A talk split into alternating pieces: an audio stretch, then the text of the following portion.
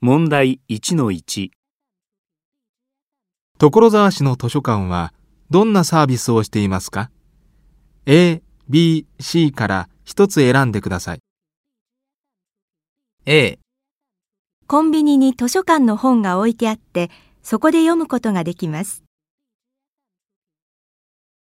B、コンビニで図書館の本を借りたり返したりできます。